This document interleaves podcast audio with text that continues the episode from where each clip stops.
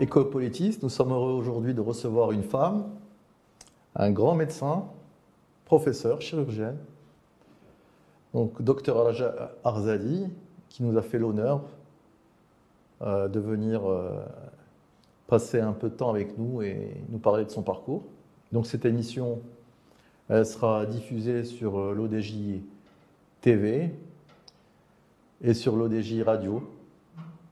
Et nous allons en profiter pour poser la, première question au professeur Arzadi. Professeur Arzadi, bonjour. Bonjour. Je suis heureux de vous recevoir. Vous êtes une femme emblématique de la médecine au Maroc. Vous êtes chirurgienne et vous êtes euh, chirurgienne euh, cancérologue du sein. Avant d'entrer dans le, dans, le, dans le vif du sujet, dans votre formation, dans votre parcours, J'aimerais d'abord que vous nous parliez un peu de votre jeunesse, votre jeunesse et, de vos études. D'abord, merci pour votre invitation à cette émission prestigieuse que j'apprécie beaucoup. Euh, que dire de ma jeunesse? Jeunesse un peu, un petit peu régulière, normale, euh, classique, euh, calme, euh, un peu de mon temps, où il y avait beaucoup de, principes, beaucoup de. L'éducation était importante. J'ai eu la chance, je rends hommage à mes parents. C'est grâce à eux. mon père était universitaire, chercheur.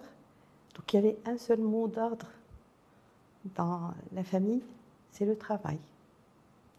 C'est l'honnêteté intellectuelle, c'est la rigueur. Et donc euh, des principes du genre.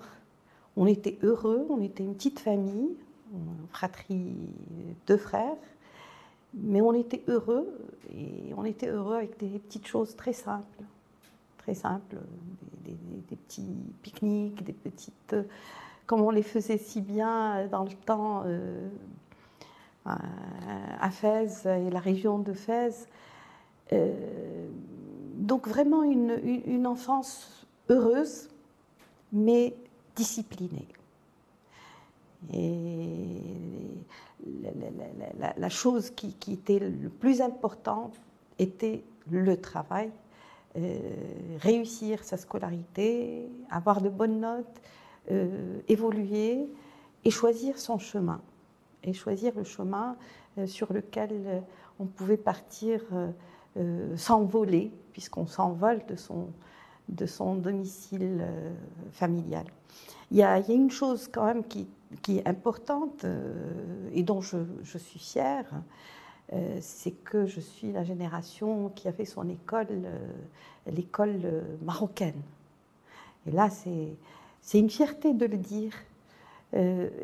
évidemment qu'avec l'espoir qu'on ressuscite ce sentiment de fierté de l'école marocaine, je crois qu'il y a des efforts qui se font en ce moment pour qu'on redore le, blason de l'école marocaine parce qu'on est nombreux à avoir été sortis de cette école et d'avoir euh, euh, eu des parcours euh, exemplaires.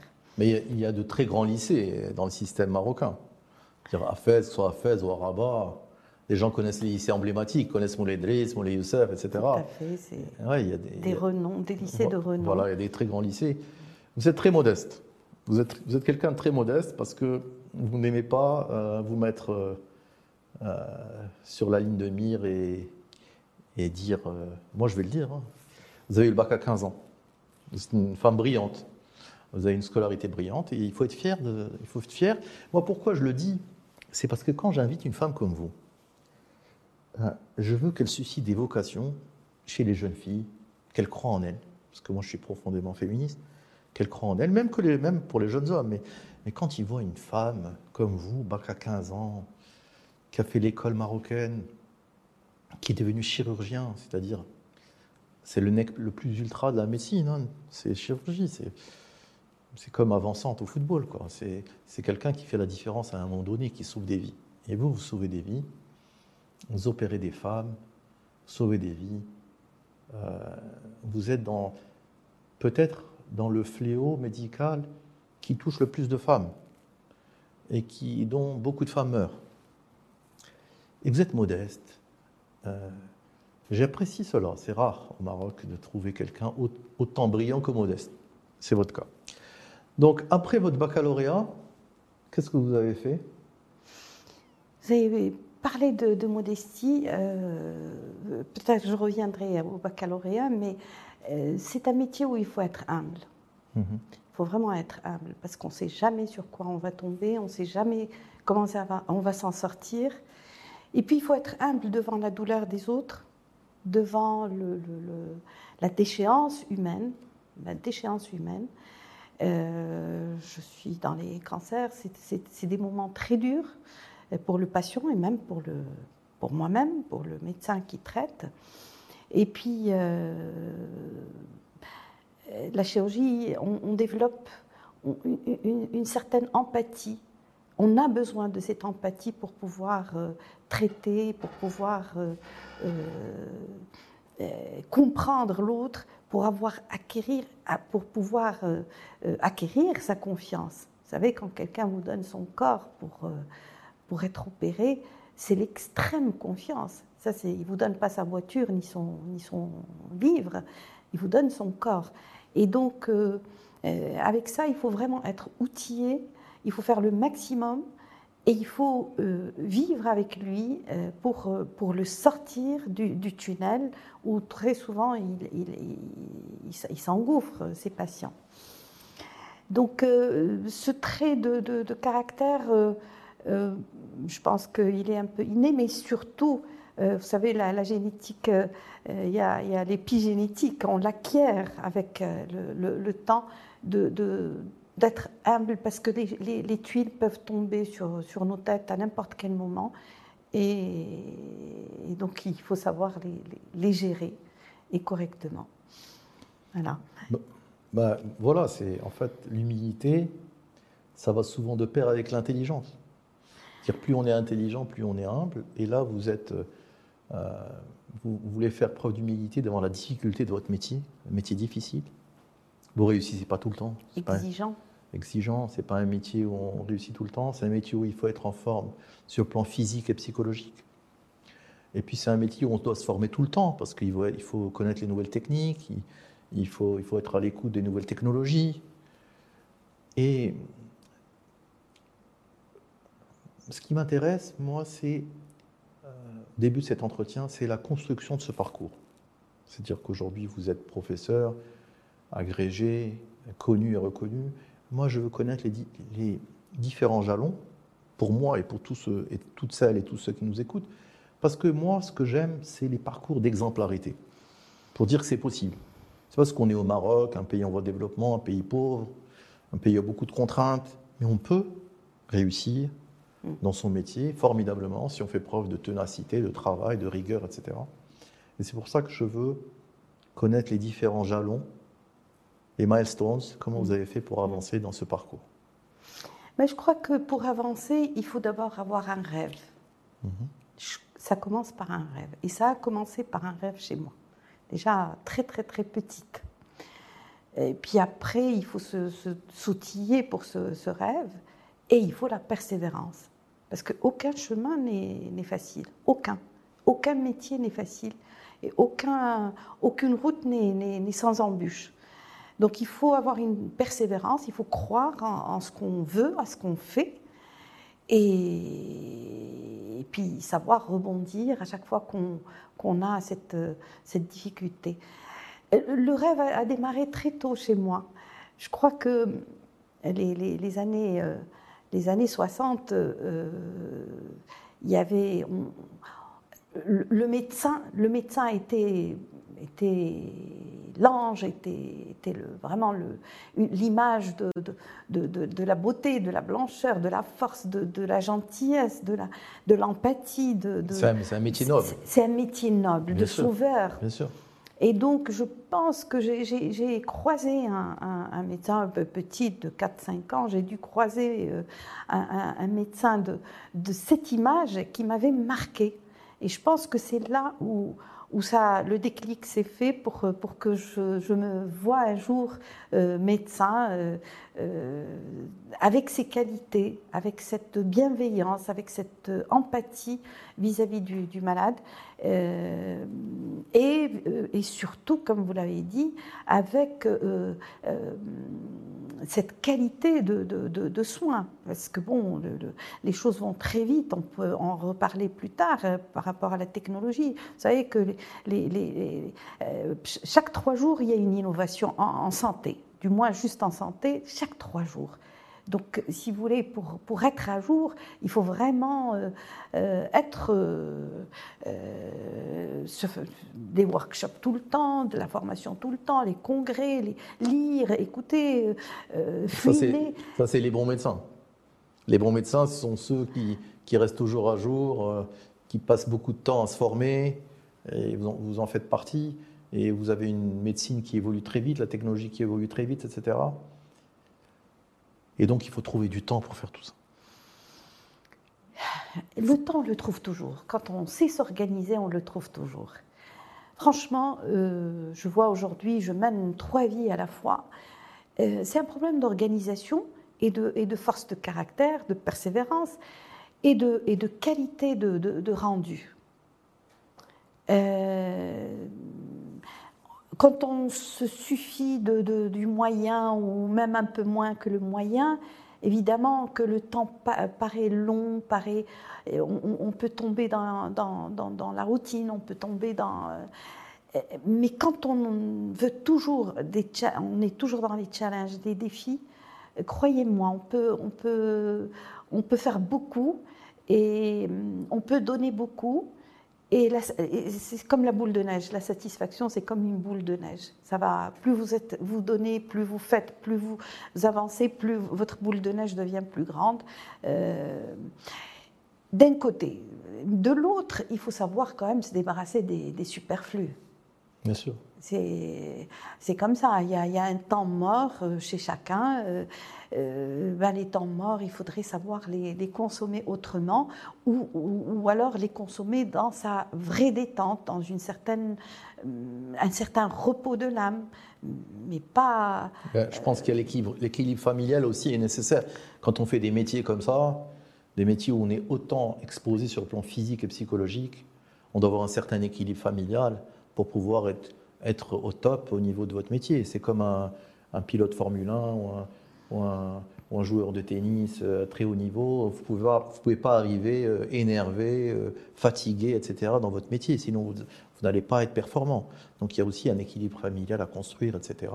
Une hygiène de vie à mettre en place pour réussir. Tout un cocon, c'est toute une ambiance euh, qu'il qu faut avoir pour justement euh, avoir l'esprit euh, clair et libre.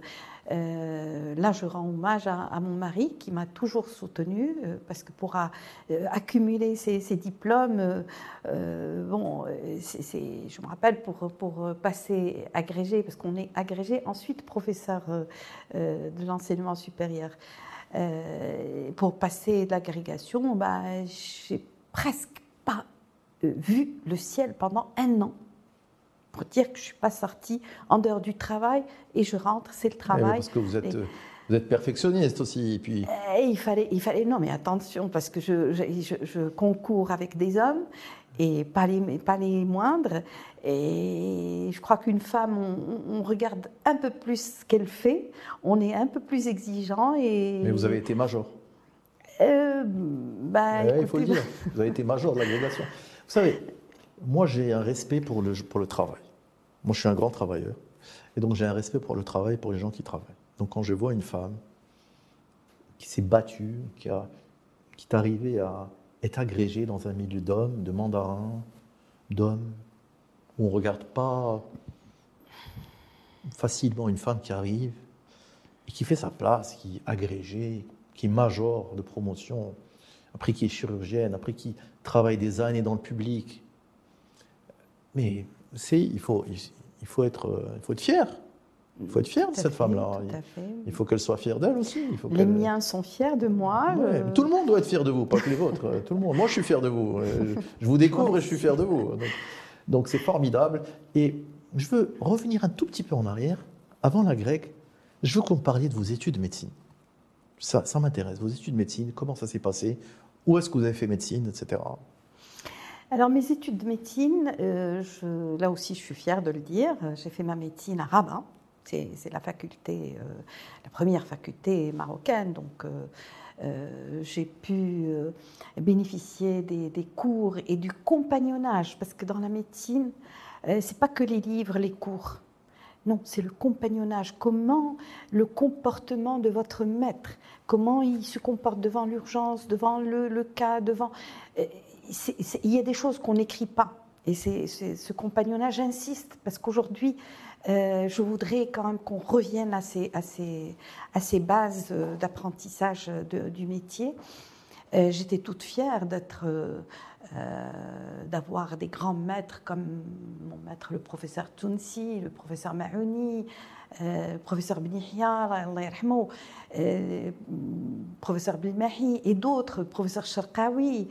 Euh, tous ces maîtres-là qui étaient fiers, eux, de, de former une femme euh, chirurgienne, qui encourageaient, on le sentait, qui étaient très exigeants avec moi. Euh, et je savais que j'étais dans un milieu Masculin. masculin. Déjà, la chirurgie, c'est un mythe. hein. Le bloc opératoire, c'est un mythe. C'est- une bulle euh, que ne connaissent pas beaucoup de monde. Euh, on n'y pénètre pas facilement. Seul le personnel. euh, on ne peut pas visiter un bloc opératoire comme on visite un, un- enfin, un jardin ou j'en sais rien. Donc, euh, il y, a- il y a tout un mythe autour, il y a un langage particulier, il y a des codes particuliers. un rituel. il y a- un rituel, il y a des moments de joie, il y a des moments de tristesse, il y a des moments de, de, de- de, euh, pénibles, il y a des moments où, où il y a de la colère. Il y a... Donc, et c'est encore une fois des codes. Des codes. euh, C'est pour ça que je disais, euh, les chirurgiens, euh, côté communication, bon, on- n'est pas. Parce que très souvent, ça va très vite. Et il faut prendre la décision très vite. Vous savez que des fois, à la seconde près, si vous décidez à droite et que c'est, à gauche, eh ben, vous avez une vie entre les mains et ça peut, ça peut, ça peut donner des choses qu'on ne souhaite pas. Et, alors, et c'est à n'importe quel moment, jour et nuit. Et les urgences, très souvent, n'arrivent que le soir, enfin beaucoup le soir. Donc, il faut être vraiment d'un- d'un- d'une certaine force mentale et physique, évidemment, euh, mais surtout mentale pour pouvoir euh, euh, absorber toutes ces difficultés. Parce que vous avez à gérer, vous allez être responsable de toute une équipe autour de vous, une moyenne de 10 personnes autour de vous, au bloc opératoire. Vous êtes responsable, donc vous devez avoir les yeux derrière, à droite, à gauche, et, et ce que vous faites. Vous êtes le leader. Euh, Le leader, mais euh, il faut savoir fédérer. Ouais. Il faut savoir tenir avec une main. Souvent, on m'a titré euh, une main euh, de, de De fer, fer. euh, avec un, un- gant de velours. Parce que bon, c'est des gens aussi qui sont sous pression. Il faut leur rendre hommage. C'est des gens qui, des fois, la surprise d'une opération, d'un cas. Donc, il faut que tout de suite tout le monde euh, euh, rebondisse, réagisse, euh, ajuste les, les- les- les- les aiguilles. Tout ça, c'est très très vite des fois. C'est très très vite. Alors en plus, dans une matière qui s'appelle le cancer, on peut revenir dans nos discussions par rapport à ce, ce fléau qui explose en ce moment. C'est très complexe. C'est encore beaucoup plus complexe. Parce que c'est pas une histoire, vous allez aller euh, vous allez ouvrir, vous allez retirer. Ça, ça prend partout, ça s'accroche à des choses, euh, à des éléments vitaux. Donc, si vous voulez, c'est pas toujours facile. Et il y a des moments de, de stress énorme, hein, vraiment, où, où toute l'équipe est stressée. Évidemment, euh, le leader de, de l'opération euh, doit absorber ce stress et ne doit pas le répercuter sur, sur l'équipe. Euh, c'est pour dire que c'est un très beau métier, très très beau, qui donne des joies énormes. Quand vous avez le, le sourire de quelqu'un que vous avez sauvé, ça n'a pas de prix. Bien sûr. Ça n'a pas de prix, vraiment. Euh, ça, vous fait, ça vous fait oublier tous les efforts, tous tout le stress. Efforts. vous savez, euh, j'étais pendant très longtemps, pendant 25 années, à, à l'hôpital avec les gardes. alors, quand vous avez un accidenté heurté par un train et que le lendemain vous le trouvez avec un sourire, mais je peux vous dire qu'on a des larmes de joie euh, d'exception. Aucune, aucune chose ne peut vous donner une, une joie pareille parce que euh, avoir sauvé cette vie, avoir euh, sauvé des vies, c'est quand même des milliers de personnes que, que, j'ai eu à, opérer. C'est formidable. Mais aussi, il faut garder la tête haute, froide, et parce que vous avez toute l'équipe à côté. Et parce que vous avez en face ce patient qui, qui, lit dans vos yeux, qui, lit dans, le clignement des, cils. Il, comprend est-ce que ça a marché, ça n'a pas marché, surtout avec les cancers. Est-ce que vous avez gagné la bataille ou pas? Est-ce que c'est des questions auxquelles on est euh, confronté au quotidien. Mais euh, bah, il, y a la, il y a la qualité de la formation, il y a le caractère et l'expérience. Il y a la, gestion du stress, il y a la gestion, de l'équipe, il y a l'équipe, les équipements. C'est beaucoup de choses. Il y a la qualité de l'environnement, la qualité de bloc opératoire. Tout ça, ça entre en, tout ça, ça entre en jeu. Effectivement, on a droit à quoi? À de la douleur, à la, vie, la mort, le sang, le, les, les, pénibilités de, des autres, de, du, la, la, peur, l'angoisse du patient. Et il faut gérer tout ça. Il faut gérer tout ça. Maintenant, j'ai appris, j'ai appris avec le temps. Euh, bon, il y avait des années où, où évidemment, euh, tout, tout, tout, ça était bouscule. Mais là, j'ai appris avec les années de mettre la musique douce, d'apaiser le patient, d'apaiser l'équipe, d'être dans une ambiance un petit peu feutrée, si on, on ose dire. Parce que vous savez que dans les blocs, on n'a même pas de fenêtre on voit rien. Il n'y a que, que le. le plus important, je pense, pour un, pour un chirurgien, c'est, c'est de mettre la distance par rapport à ses propres émotions. Exact. C'est comment gérer l'affectif. Parce que vous êtes, vous êtes, vous êtes, vous êtes un humain. Donc, euh, si vous arrivez à mettre euh, de la distance par rapport à vos émotions, à garder, comme vous avez dit, la tête froide, à, à savoir gérer les émotions, à ce moment-là, c'est là où on, reconnaît les, les gens qui sont capables de rester calme dans les périodes de stress extrême. Il y a des gens, par exemple, des militaires ou des chirurgiens ou, des grands sportifs. Des pilotes? Des pilotes, ils savent garder euh, leur calme, même dans des périodes de stress extrême. Et c'est là où on reconnaît la difficulté de votre métier. J'aimerais vous poser une question euh, par rapport un peu plus actuelle, euh, par rapport à la qualité de la formation de la médecine au Maroc, par rapport à la période où vous avez été formé. Et maintenant, comment vous voyez l'évolution de la formation de la médecine au Maroc? Alors, vous savez, je dis toujours, la, la santé, c'est l'affaire de tous, et la médecine, c'est l'affaire des professionnels de santé. C'est important, mhm. parce que des fois, les gens euh, vont aller prescrire, euh, va prendre un tel antibiotique, va, va prendre le petit comprimé de doliprane, euh, peut être nocif. Enfin, je ne devrais pas citer de nom, mais c'est dire que on est tous responsables de, la santé des autres. On peut revenir sur tout ce qui est prévention, mais la, médecine, c'est l'apanage des professionnels de santé. Alors, évidemment que la santé est, soumise à énormément de, défis. Et il y a beaucoup de déterminants.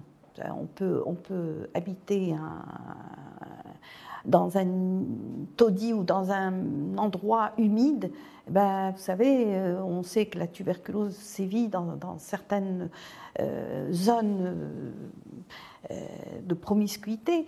Donc, si vous voulez, déjà, le, où on vit, qu'est-ce qu'on mange, où on travaille, déjà peut engendrer des maladies.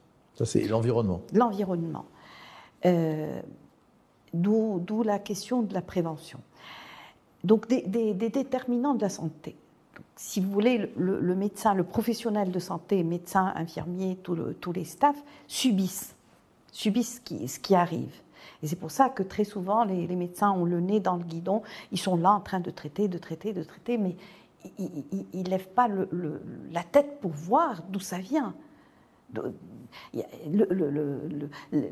Aujourd'hui, euh, tous les secteurs, c'est intersectoriel. Se répercute sur la santé. Mais, tout mais, comment vous affecte le, corps de, l'humain. Mais vous, vous, qui êtes un, vous êtes une professionnelle de la santé, vous êtes professeur. Ce que je voudrais savoir, en fait, la question, c'est comment vous évaluez la formation des médecins au Maroc? J'arrivais avec, euh, je, brosse ce, tableau global par rapport à, comment on plombe, parce que c'est important, mhm. comment on peut plomber les systèmes de santé parce que ces déterminants ne sont pas pris, ne sont pas, il n'y a pas, il a pas beaucoup d'intersectorialité. Mhm pour comprendre. Vous savez, un trottoir euh, mal fait, ben, on peut, on peut se, casser le, un, un cotyle chez, chez un 90 ans, c'est trois mois d'hospitalisation et, c'est quel coût? Donc, si vous voulez, c'est pour ça que je dis, pour arriver à la formation, je vais, je vais, je vais y arriver. C'est, puis après, cette santé, elle est, elle est, soumise, la médecine, elle est soumise à des, à des défis, à des défis pour atterrir sur la formation. Il y a les défis démographiques. Il on, a toujours entendu dire euh, le Maroc euh, euh, est un pays de jeunes, mais attention, on est en train de vieillir, on est en train de prendre de l'âge. Donc, plus on prendra de l'âge, et l'âge est un facteur de maladie. Bien sûr. C'est un facteur de maladie, c'est un facteur de certaines maladies chroniques, comme on le sait, le diabète, l'hypertension, le cancer. Je voudrais bien y revenir. Mais l'âge, la démographie. Donc on n'est pas toujours dans euh, le, traitement de, petites choses. excusez le terme de petites choses, non, mais tout ce qui est infectieux, on peut le traiter par, un petit antibiotique et, voilà, et on a, on, a, on a tout arrangé. Là, aujourd'hui, on a droit à des maladies graves, coûteuses, chroniques qui ont besoin de formation, et on va arriver à la formation, à la technologie, à, à un coût, et c'est long. Donc, il y a une transformation, il y a une transition démographique vers la vieillesse et une transition des maladies. On, traitait des, maladies euh, dont le coût ne revenait pas énormément cher, et aujourd'hui, on a des maladies dont le coût est énormément coûteux et en plus demande une technologie très, très, très de pointe. Plus toute cette transition technologique technologique. Donc aujourd'hui, vous utilisez euh, telle machine, demain, elle est caduque. Il faut une autre machine. Donc tout ça fait que cette médecine va très vite. Cette médecine a une technologie qui, explose aujourd'hui. On a dit euh, euh, une invention chaque trois, jours et une médecine qui coûte. Venons à la formation, votre question. Venons-en à la formation. Ben, la formation doit suivre. Moi, j'ai été formée euh, les, années euh, euh, fin 70, les années 70 pour ne pas préciser trop les, chiffres. On, était au lit du malade, on apprenait avec nos mains, il y avait beaucoup le, le contact main, on réfléchissait. Aujourd'hui, c'est des appareils qui font tout. Et on va aller encore à beaucoup plus que ça, puisque les robots sont là, à notre porte. Ils sont dans d'autres pays, ils arrivent. Il y a la nanotechnologie, il y a, a le, ciseau génétique qui, va, nous réduire toutes, les maladies de, l'enfant, du nouveau-né. Les robots vont faire euh, le travail de, beaucoup de. Déjà, on parle du radiologue, de, de l'anapathe, dont le travail sera fait par machine l'intelligence artificielle, elle est en train de, prendre un, pas sur, même si moi personnellement, je pense qu'on est loin d'avoir l'empathie dont on a besoin pour traiter un malade. Donc, cette formation doit changer. Mmh. Il y a une jeunesse qui arrive, qui est avide de cette technologie, qui voit ce qui se passe ailleurs. D'ailleurs, ça, rejoint euh, un, facteur important qui est cet exode dont on, dont on des médecins, des, médecins, du personnel de santé. Des infirmiers. En fait... Pour la plupart, c'est à cause justement de, de, cette technologie. Ils sont, ils sont, euh, ils sont attirés par, par cette, euh, façon de travailler. Je ne sais, euh, pas, très- si, je ne sais pas si c'est que la technologie. hein. Il y a beaucoup de facteurs. Il y a beaucoup Je- de je pense facteurs, je mais c'est un des Je facteurs. pense qu'il y a la gouvernance. Il y a un Il y a, des la, gouvernance, facteurs il y a la qui- qui gouvernance. est- La gouvernance, vous savez, quand vous avez aujourd'hui les statistiques euh, disent qu'il y a 700 médecins qui quittent le Maroc par an. En fait, c'est plus que ça. Pourquoi? Parce que pourquoi les statistiques disent euh, qu'il y a 700 médecins? Parce que il y a seulement la moitié des personnes qui s'installent à l'étranger qui sont réper- répertoriées dans les, consulats. Tous les gens qui s'installent à l'étranger, ils s'inscrivent pas tous dans les consulats marocains. Donc, alors aujourd'hui, c'est les statistiques des consulats marocains. On dit tel médecin s'est inscrit, donc il y a 700 qui partent. Non, on parle du double. Aujourd'hui, on a plus de 1000 médecins qui partent. Il y a une fuite. Il y a une euh, fuite. Il y a aussi la fuite des infirmiers. Euh, Aujourd'hui, les écoles, même les écoles privées d'infirmières, euh, vous avez des promotions, même des écoles privées. Elles vont au Canada, elles vont en Australie, elles vont en France, elles vont en Allemagne, elles vont partout. Donc là, c'est toute la réflexion. Pourquoi je vous posais la question je vais, je vais affiner ma question. Je vais vous dire pourquoi je vous posais la question par rapport à ça. C'est parce que moi, euh, je suis économiste de formation. Je regarde un petit peu les mouvements qui se passent. Et je vois qu'aujourd'hui, qu'on a un système au Maroc qui est dual. Vous avez une formation publique et une formation privée. C'est-à-dire vous avez, des, vous avez des, universités privées de médecine et vous avez des universités publiques de médecine. Et je regardais un petit peu ça, j'ai suivi un petit peu ça, et euh, ce qui m'a choqué, moi, en tant qu'économiste, c'est qu'on va aller vers une médecine à deux vitesses, formation à deux vitesses, formation du public, une formation du privé, et chacune pêche d'un certain côté, par un certain côté. La privée, elle pêche par le côté pratique, etc. Et la publique, elle pêche par le manque de moyens. Et on n'a pas réfléchi à la manière dont on pouvait faire coexister ces deux systèmes de formation. Et on est en train de fabriquer une médecine censitaire où si vous n'êtes pas riche, si vous ne pouvez pas payer 120 000, 150 000 dirhams de frais de scolarité par an dans les universités médicales privées, vous ne pouvez pas y accéder. Et on n'a pas fait un système de bourse, il existe mais très réduit. On aurait dû faire un système où l'université privée, sur deux personnes, il y, en a, il y a un boursier et un qui paye. Et celui qui paye, il paye aussi pour le boursier. Et on n'a pas eu cette réflexion d'ensemble au niveau des ministres de la Santé. Et moi, c'est pour ça que je vous interrogeais sur ça. Parce que moi, je, j'ai un- avant de vous recevoir, j'ai un peu regardé ce qui se passe dans la formation dans l'ensemble des pays développés. J'ai un peu regardé. Parce que je suis quelqu'un qui travaille. Donc j'ai un peu regardé avant de vous recevoir.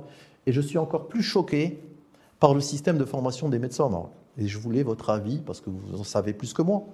Vous êtes, euh, moi, je suis qu'économiste, vous, vous êtes, euh, vous êtes du métier. Donc, je voulais votre regard par rapport à ça, cette dualité de formation. Euh, je voulais juste compléter l'idée que par rapport à la formation, juste pour dire un mot, il est clair que sur le plan pédagogique, il va falloir une réforme pédagogique. C'est clair. Voilà. J'ai parlé de ces technologies, de ces défis, tout ça. Donc, on ne peut plus euh, former nos médecins avec les mêmes outils euh, sur lesquels, euh, par lesquels on a été formé des générations auparavant. Donc ça, le- sur le plan pédagogique.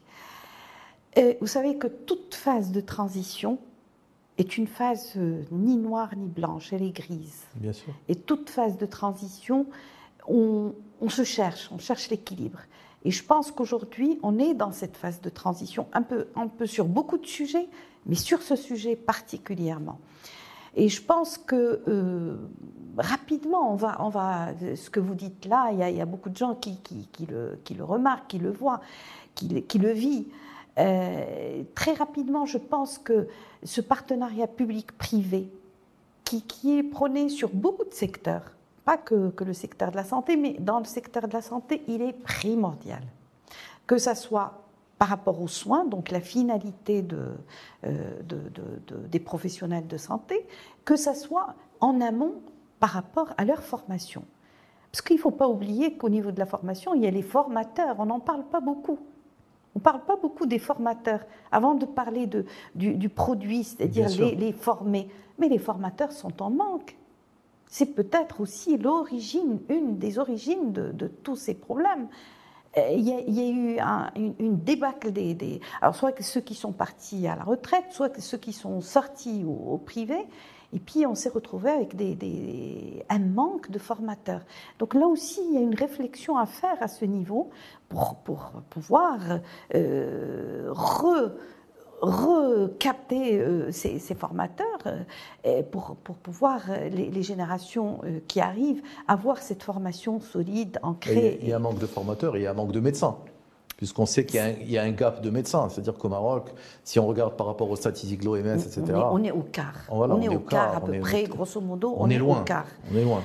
On est au quart, et c'est pour ça qu'aujourd'hui, il, y a, ouverture de plusieurs CHU qui, vont pouvoir former des gens de la région et que bon, l'espoir et puis la vision euh, stratégique, c'est que ces gens formés dans leur région vont pouvoir euh, s'installer dans leur région et soigner les gens de leur région. Donc, si vous voulez, il y, y a, quelque chose de très positif dans cette histoire. Maintenant, comme je vous ai dit, c'est une phase de, transitionnelle. Et donc, il y a des difficultés. Et quand vous parlez de CHU, euh, on a l'impression que c'est le public, le secteur public, qui, tient le lead au Maroc en termes, médicaux, alors que ce n'est pas le cas. Aujourd'hui, on voit une avancée de la privatisation de la santé. On le voit. On voit des groupes privés qui sont cotés en bourse.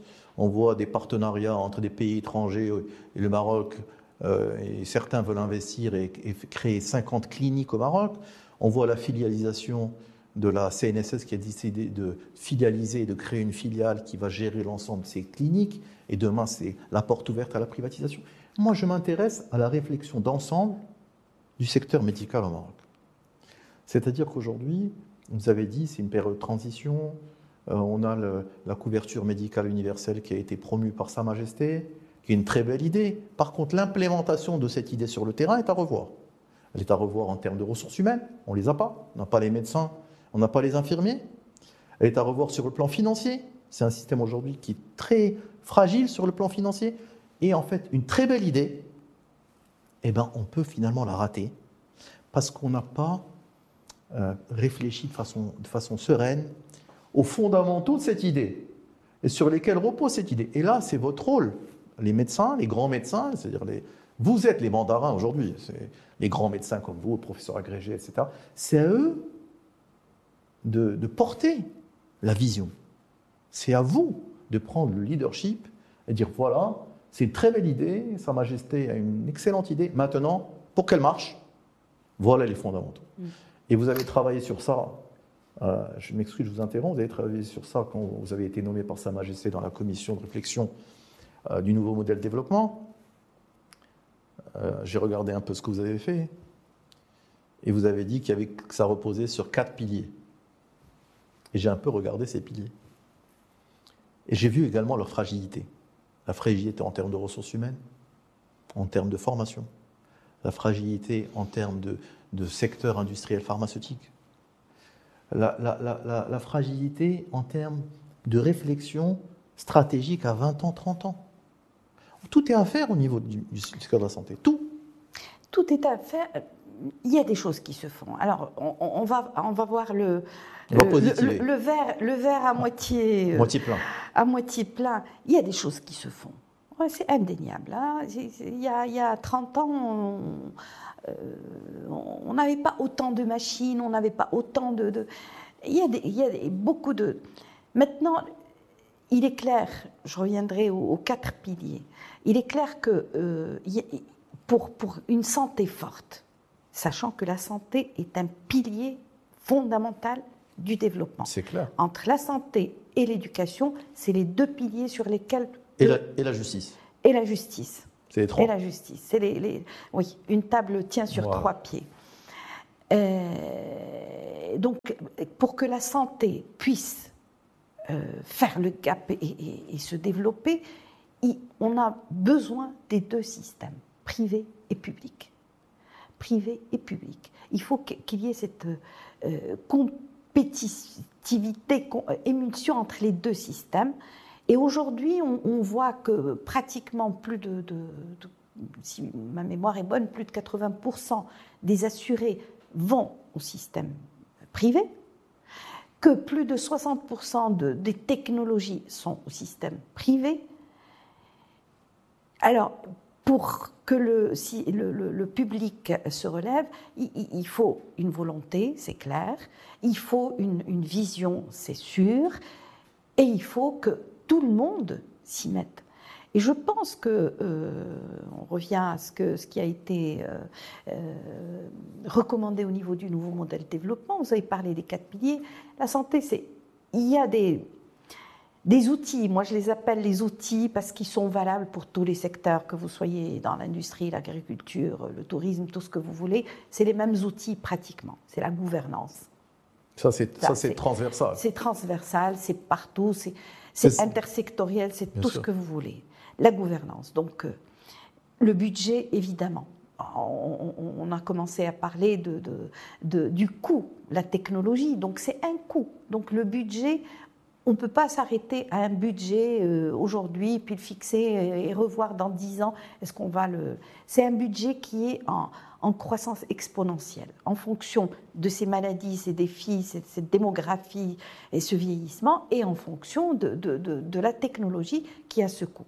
Donc, euh, hein, ça, c'est des éléments obligatoires. La digitalisation, pour moi, c'est un outil qui va nous permettre euh, d'éviter ce, va-et-vient de, quelqu'un qui vient de 300 km pour son rendez-vous. Il, il, arrive, ah non, tu n'as pas le rendez-vous, reviens la semaine prochaine.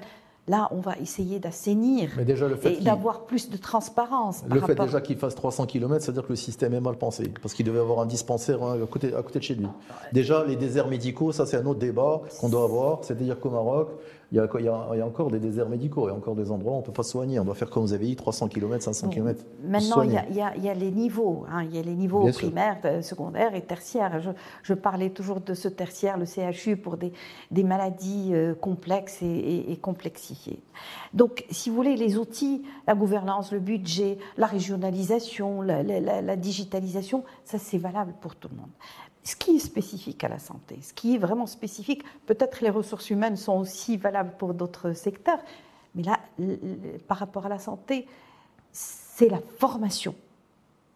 Et là, on disait, il va falloir faire une, refonte de cette formation euh, sur le plan pédagogique, on voit maintenant le, travail à distance, on voit des, choses comme ça, on voit les robots, on voit... Donc il va falloir se mettre dans le moule et, se projeter dans les 20-30 ans à venir pour ces jeunes si on veut les capter, si on veut les garder dans notre pays.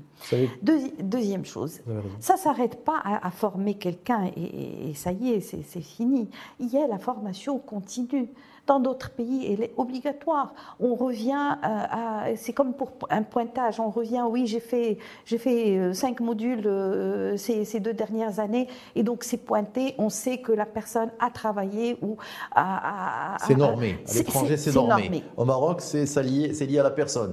Certains veulent se former et d'autres... Oui, mais, tout ça, on, arrive à ce quatrième pilier qui, qui sera la haute autorité de la santé, qui va un petit peu réguler tout ça. Il va falloir faire des recommandations, qu'on traite la même chose. C'est ça l'équité, qu'on traite la même chose un peu partout. Est-ce que, le nouveau modèle de développement, qui est, qui est, une très belle idée sur le papier, est-ce que c'est pas un vœu pieux là quand on regarde qu'aujourd'hui euh, il est très peu appliqué ce nouveau modèle de développement par les, par les gouvernements qui sont, qui, sont, qui sont au pouvoir? Euh, on a fait un nouveau modèle de développement. Vous avez fait un, travail colossal. Euh. C'est pas une baguette magique. Non, non, non. Pas elle, dit ça. elle va se faire sur. Non, non, j'ai pas dit ça. Non, non, j'ai pas dit ça.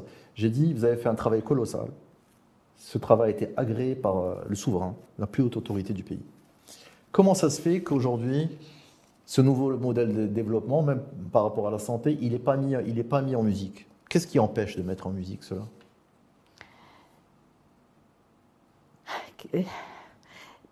Alors, c'est pas, pas, alors, il ne faut pas qu'on soit. J'ai insisté sur euh, ensemble, on le construit. Bien sûr. Ensemble. Bien sûr. C'est pas une question de, de, gouvernement seul ou de, de euh, parti seul ou de. Non, c'est tout le monde c'est les 35 millions de, Marocains, c'est un pays, c'est une nation Qui, veut aller dans un sens et qui va y arriver. Maintenant, on, est en train de... Les, choses se mettent en place. Moi, je, moi, je pense qu'il y a beaucoup de choses qui se mettent en place. Non, mais moi, j'ai pas dit beaucoup ça. Beaucoup de choses. moi, j'ai pas dit Moi, je suis... Moi, moi j'ai un, un, regard extérieur critique. Moi, je ne suis pas médecin. Moi, je suis économiste. Donc, moi, j'ai un regard extérieur critique. J'ai regardé les quatre piliers, je dis, OK, très bien, tout ça, c'est très joli Maintenant, on fait comment pour mettre ça en place? Avec quels moyens? Avec quels hommes? Avec, avec quelle vision? Surtout que deux tiers des médecins en formation veulent quitter le pays. Deux tiers, statistique officielle, deux tiers des médecins en formation, leur but c'est une fois diplômés de partir. Comment, comment on va faire marcher ça? Comment on va réformer la santé si on n'a pas les hommes, si on n'a pas les médecins? C'est un truc de base. Comment rester attractif par rapport à ces jeunes médecins formés Comment les rendre épanouis? Comment faire en sorte qu'ils restent dans leur- au sein de leur pays, qu'ils ne quittent pas? C'est compliqué, c'est des choses très compliquées. C'est complexe et c'est multifactoriel. Bien sûr. Il y a- il y a même des gens qui vont partir, pas toujours pour des, des- des raisons financières, ni de. et donc il y a multiples raisons. Euh, les quatre piliers, euh, encore une fois, basés sur les ressources humaines, comme tous les secteurs, les ressources humaines, leur formation, j'insiste beaucoup sur cette formation avec une nouvelle pédagogie, de nouveaux outils, les former pour ce futur, euh, le futur médecin, pour le futur hôpital, pour les futures maladies, parce qu'il y a des futures pathologies qui vont arriver, qui sont insoupçonnables aujourd'hui avec ces changements climatiques et, tout ça. C'est insoupçonnable ce qui va arriver. Mais qui aurait pensé que, que le Covid existerait Ah, le que- Covid, lui, il est venu, il a, il a donné un, un coup de fouet à Voilà. tout ça, il a mis à nu, il a bon, et, et- et il a quelque chose de positif, Bien puisque sûr. aujourd'hui la santé est devenue une priorité euh, Ça a permis la prise de, con- la prise de conscience. Le Chez Covid, tout- chez tout le monde. chez tout le monde. La formation continue parce qu'on ne peut pas s'arrêter, les, les choses vont très vite. Les formateurs, j'ai dit qu'il y a un problème de formateur parce que tout ce que vous dites, il y a derrière un formateur. On avait commencé l'émission en insistant sur ce terme compagnonnage. Oui. Compagnonnage. Donc, quel est ce compagnon dans cette, dans cette formation Dans qui vous fait? Moi, je, je- je me rappelle très bien, le mon patron, je- j'étais tellement en adoration. J'essayais même de mimiser le- le- les gestes qu'il fait. Le savoir, mais de faire le- le- le- tellement on était dans le, compagnonnage, c'est-à-dire qu'on avait envie d'être cet exemple-là, cette, ce, ce- patron-là, on, espérait euh, être, être un, jour comme lui. Donc, euh, les ressources humaines, mais il y, a, quelque chose, vous avez parlé des quatre piliers. Le, le- deuxième pilier qui, qui est très important et qui peut, qui est relativement facile, relativement peu coûteux et qui, a, qui doit avoir une politique pérenne, pérenne, continue, parce qu'on le fait aujourd'hui un petit peu de manière euh, sporadique, c'est cette prévention.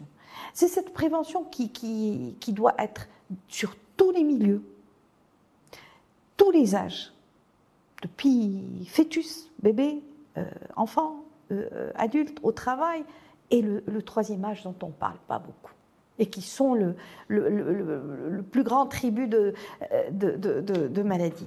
Donc cette prévention-là, si on fait une politique de prévention correcte et pérenne et agile, parce que les maladies changent, on va gagner 40% des budgets, des dépenses, 40% des maladies. Et donc on va soulager ce système de santé. Même ces médecins et ces, ces professionnels de santé, ces infirmiers, quand ils sont noyés, allez les voir dans, un, dans, un, dans, dans les urgences. C'est juste inhumain de les voir noyés avec 100 personnes autour, 100 urgences à la fois autour. Que peut faire un, médecin euh, urgentiste de garde dans difficile, des conditions comme ça? Donc déjà, si on lève C'est sûr que la prévention, d'ailleurs, justement, j'allais vous parler de ça parce que le temps file et je voulais vous parler de votre association Cœur de Femmes. Et, j'ai regardé un petit peu les statistiques en Europe par rapport à la prévention. Et j'ai vu, par exemple, en France, euh, l'âge moyen où une femme allait consulter un médecin pour, euh, pour son sein, c'était très âgé. C'était 58 ans. J'ai été surpris. J'ai dit comment ça se fait? Alors là, pour toutes les jeunes femmes qui nous regardent, euh, je veux qu'on dise qu'on parle également de votre association Cœur de Femmes.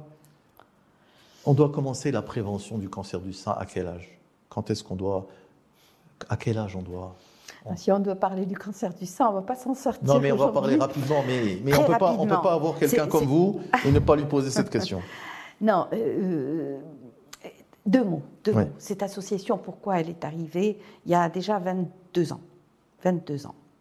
C'est parce que justement, on, a remarqué, personnellement j'ai remarqué que les femmes arrivaient à des stades très avancés. Alors pourquoi ailleurs c'est des toutes petites tumeurs qu'on arrive à guérir et chez nous c'est des volumineuses tumeurs euh, qui sont budgétivores qui, et qu'on n'arrive pas à, traiter et que et, c'est l'embarras chez tout le monde c'est vraiment la stupeur pour tout le monde.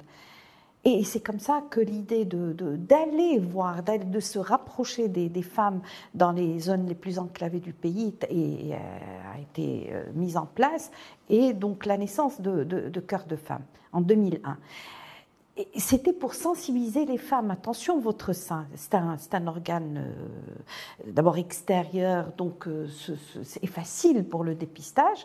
Deuxièmement, c'est quand même plus de 30% des cancers féminins.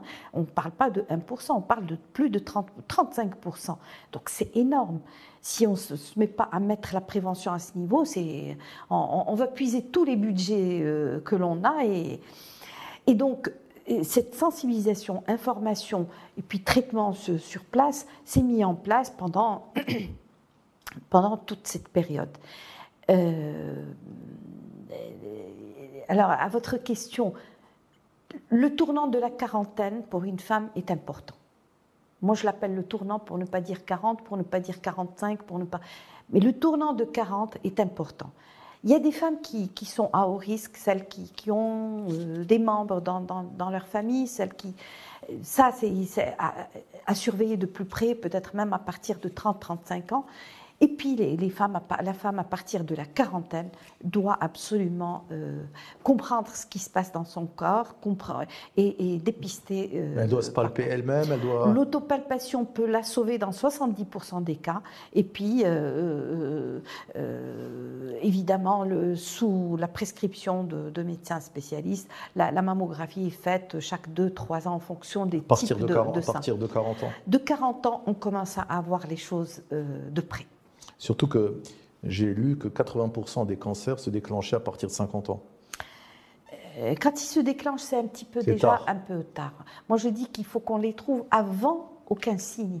C'est-à-dire euh, de l'ordre du millimétrique. Oui, mais tout le monde n'est pas au fait euh, de la terminologie médicale, du ganglion sentinelle, etc. Ça, c'est, ça, c'est, ça, c'est, ça, c'est les médecins qui parlent comme ça. Ça, c'est les thérapeutiques. Mais alors, comment est-ce qu'on peut, comment est-ce qu'on peut dire à une jeune femme, voilà ce qu'elle doit faire avant d'aller consulter? Juste connaître son corps à partir de 40 ans. Si elle a des facteurs de risque, être beaucoup plus vigile, euh, héréditaire, d'obésité, de prise d'hormones anarchiques, de, de, des seins qui, qui ont des petites choses, même bénignes, mais il faut être vigilant à partir de 40 ans une consultation une fois par an. On, fait son check-up une fois par an, euh, son check-up chez le spécialiste. L'autopalpation, euh, je dis enfin, chaque deux mois à peu près, et une mammographie qui est prescrite par le médecin. C'est lui qui saura gérer. La mammographie, c'est tous les deux ans? Alors, c'est en fonction du type de sein, c'est important. Ça peut être chaque année, chaque deux ans, chaque trois ans. Ça dépend de, de, de, la qualité du sein. Très bien c'est un petit peu euh, la philosophie globalement par rapport à, ce, cancer qui explose, et, euh, la, femme étant le noyau de, la famille, le noyau de la société, c'est elle, qui euh, sa santé est importante et, cette prévention chez elle est très, rentable, est très rentable. Alors, en fait, vous avez une vie euh, tellement pleine, que même une heure d'émission est, insuffisante, serait insuffisante. Et comme je veux parler de beaucoup de choses, et je pense qu'on a déjà évoqué beaucoup de sujets, j'aimerais que vous, nous parliez euh, de vos activités africaines et également du forum que vous avez organisé au Maroc et que vous comptez organiser chaque année. Euh, Inch'Allah. Inch'Allah. Inch'Allah. Alors, écoutez, la maladie n'a pas de frontières, n'a pas de visage, n'a pas de couleur. Donc, à partir de l'expérience de cœur de femme, euh, dans les zones les plus enclavées du pays, on s'est dit, euh, c'est un mal qui ronge la femme, la fibre féminine.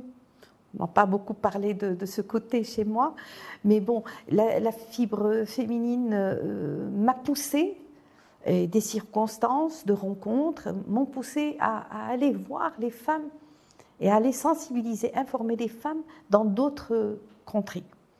Et c'est comme ça que déjà en 2003, le premier voyage, un soir, les vols pour, pour l'Afrique se font toujours la nuit, ils sont fatigants, ils sont euh, épuisants. Bon, euh, le Mali, euh, avec euh, un, ami ministre, ministre dans le temps, qui, a tout organisé pour que l'on puisse voir plus de 2000 femmes et puis opérer dans, dans des conditions. Formidable dans des conditions. Alors depuis, ça s'est lancé, et la femme. Ça, c'est dans, le cadre de votre, association Dans le cadre de, l'association, dans le cadre de, de, cette philosophie, de ce mouvement. De partage. De partage, de sensibilisation et de, et de, et de soins euh, pour les femmes. Pour les femmes. Euh, une femme ne, ne, doit pas souffrir. Une femme est essentielle dans son foyer, dans la société. Donc tout ce qu'on peut faire pour, pour qu'elle ne tombe pas malade ou, quand elle est malade, qu'elle soit bien soignée. Et donc on a été, euh, personnellement, j'ai été amenée à, à faire plus d'une quinzaine de pays, euh, même des pays, même des, des chefs d'État qui, nous ont demandé de, mettre une stratégie de lutte contre le cancer euh, du sein chez, eux. C'est formidable. Avec les, gens sur place, c'est des, moments de, joie, de bonheur. Euh, et, d'apport. On, apporte quelque chose pour cette population féminine qui, qui, des fois ne savait même pas de quoi il s'agissait.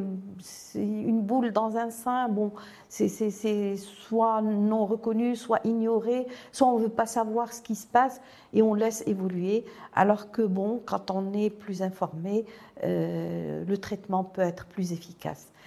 Euh, Sur combien de pays vous avez Une quinzaine de, pays, même euh, étendus au Soudan, au Bangladesh, un peu partout, le Mali, la Gambie.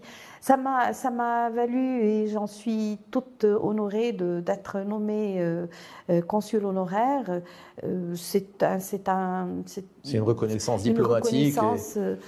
par rapport à toute cette diplomatie humanitaire, diplomatie sanitaire. Ben, ben en faisant ça, vous vendez aussi le Maroc. C'est-à-dire que mais évidemment, c'est mon pays. C'est, ouais, c'est-à-dire que la diplomatie n'est pas le fait que des diplomates. C'est-à-dire que vendre son pays, porter haut les couleurs de son pays, tout le monde peut le faire. vous le faites très bien dans votre métier. Et vous l'avez, vous l'avez fait grâce d'abord grâce à votre association en intervenant dans une quinzaine de pays africains et même non africains.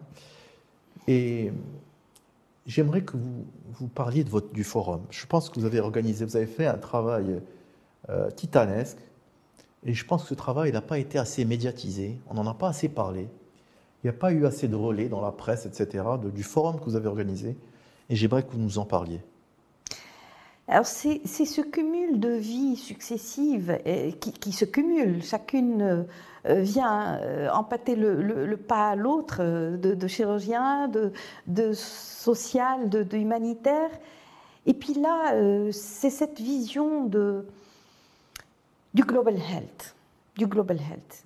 Et c'est le Covid un petit peu qui a, qui a déclenché tout ça, parce que bon, on a vu un petit peu avec le Covid euh, la nécessité de, de, de, de refondre des systèmes de santé dans chaque pays, le nôtre. Et, n'oublions pas toutes les avancées, toutes les, grandes avancées qui ont été faites grâce à, la vision euh, éclairée de Sa Majesté le Roi, le, CHU de, Rabat qui se construit, le CHU de Tanger, l'usine de, vaccins à Ben Slimane, euh, la mise en place de, l'AMO avec toutes les difficultés, mais qui vont se, mettre en, euh, qui vont se solutionner au fur et à mesure. je reste optimiste tout ça fait que le Maroc euh, aspire à devenir un hub de santé. Euh, et on a vu avec le Covid, on a vu euh, les enjeux de la santé, les enjeux énormes de la santé. On a vu, au moment où, les frontières se fermaient, on a vu des pays, vraiment, des pays compensés, des géants, et qu'on a vu s'écrouler, l'Italie, la France, on a vu. Et on a vu comment le Maroc a géré avec euh, beaucoup, beaucoup de sagesse et, de protection de, de, la population marocaine. Et tout ça a emmené... Mais ça, c'est pas que le secteur médical. Dans beaucoup de secteurs, je parle de la santé. donc C'est-à-dire que je veux dire, dans ce que je voulais dire, c'est que euh, le Covid a été bien géré, mais ce n'est pas que grâce aux efforts du ministère de la Santé. On avait, on avait de gros efforts du ministère de l'Intérieur, il faut le reconnaître. Ben, hein. C'est main dans la main qu'on peut avancer. Ah parce que le ministère de l'Intérieur, euh, très souvent, on lui jette la pierre au Maroc, mais il a fait des très gros efforts pendant ah, le Covid. Sans lui, sans lui, rien n'aurait marché. C'était énorme de mettre en place cette discipline. C'était ah juste magnifique. Et c'est un grand hommage euh, à, tous ceux qui ont contribué et à la population qui a été Et grâce au système d'information qui avait été mis en place par, par l'homme qui avait dirigé le, le nouveau modèle de développement. C'est Cheikh Moussa qui avait fait ça tout à quand il était ministre d'Intérieur. Tout à fait. Il ne faut pas l'oublier. Tout, hein. tout, à fait. Et donc, euh, ce, cette aspiration à devenir un hub, eh ben, il, y a, il, y a, du travail derrière et il y a du travail encore qui, qui nous attend. Et, on a vu les enjeux euh, les pays qui se bousculent pour être des leaderships en santé, la, la Russie, la Chine, beaucoup de, de, de pays qui, qui, euh, parce que ce, leadership en santé donnait un certain pouvoir. Un certain pouvoir. Ça fait partie du soft power. Et oui, et oui. C'est pour ça qu'aujourd'hui la diplomatie de la santé s'installe un peu partout. Parce que bon, un diplomate doit être un peu médecin et un médecin doit être un peu euh, diplomate. Pour, pour, pour euh, euh, vous savez, les négociations pour les, vaccins, les, déjà pour, pour décider l'arrêt de, des frontières, enfin la fermeture des frontières, tout, tout ça c'est de la diplomatie sanitaire, la négociation des médicaments tout ça a fait que euh, la santé est devenue au, devant de, la scène. Et puis il y a les enjeux économiques, les enjeux économiques énormes. Euh, la santé, les, lobbies pharmaceutiques, c'est les, plus forts au monde. Euh, c'est des mannes financières énormes. Avec l'armement. Énorme. Vous avez l'armement et, la santé. L'armement vient en deuxième, la santé en premier. Oui. parce que vous savez pourquoi? Parce que le lobbying de l'armement, il est souvent occulte dans les chiffres.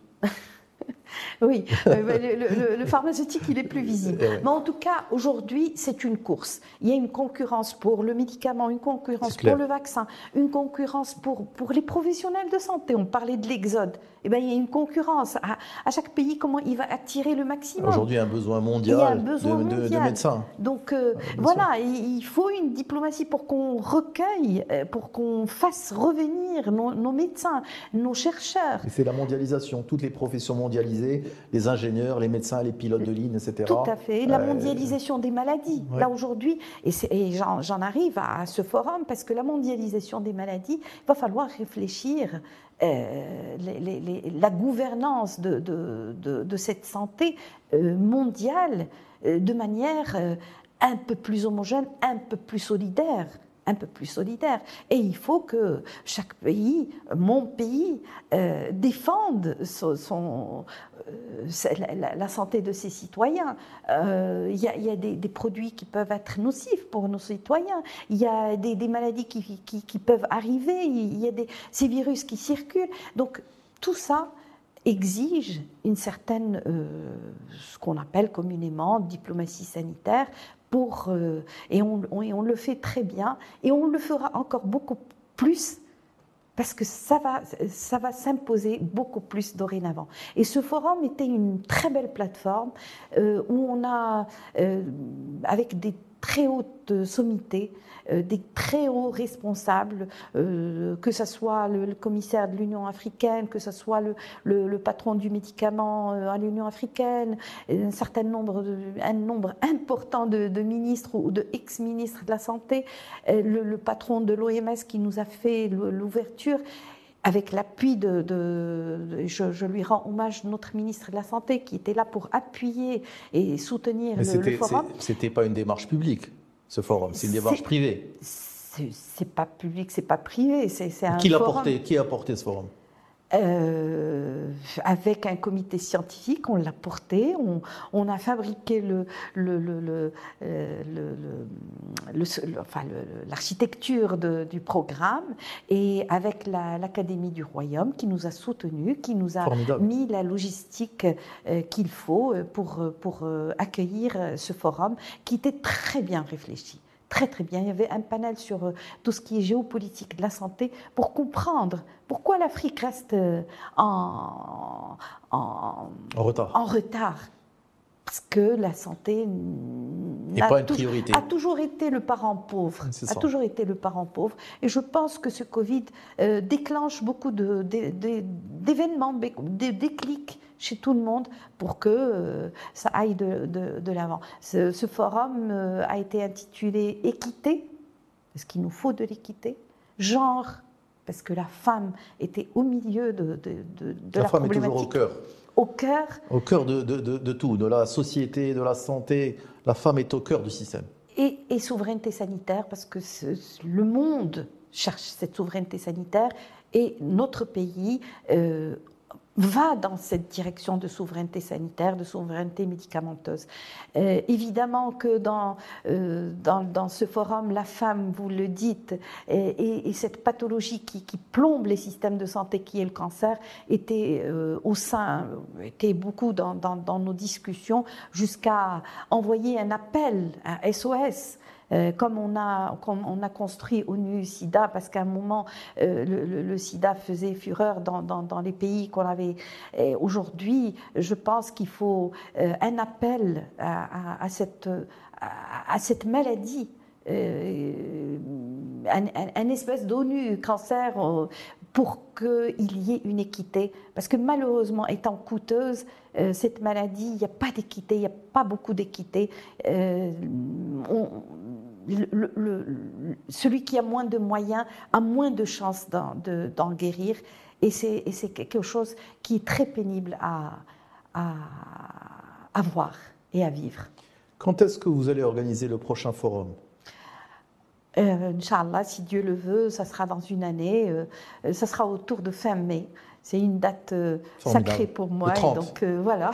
Le 30 mai. Le 30 mai, eh ben, j'espère qu'on pourra continuer. Il y a un collectif euh, qui s'est formé de, personnes responsables de la santé et qui réfléchissent sans aucun enjeu, sans aucune démagogie, sans aucune. mais pour faire évoluer les systèmes de santé en Afrique, parce que c'est comme ça que l'Afrique évoluera au rang des grandes nations. L'émission s'achève. On aurait aimé rester encore plus longtemps avec euh, le professeur Arzadi, qui est une femme euh, formidable, une femme de cœur, une femme de talent, un exemple pour les jeunes femmes, pour les jeunes médecins. Puis on la soutient et on compte la soutenir, euh, Inch'Allah, lors de son prochain forum. Professeur Arzadi, merci d'être venu. Je vous remercie d'avoir trouvé le temps, dans un agenda très chargé, de venir à Rabat, la ville de votre jeunesse où vous avez étudié, qui, qui est content de vous recevoir. Et je vous souhaite le meilleur dans tout ce que vous entreprendrez, Inch'Allah. Merci beaucoup. Merci d'être venu. Merci.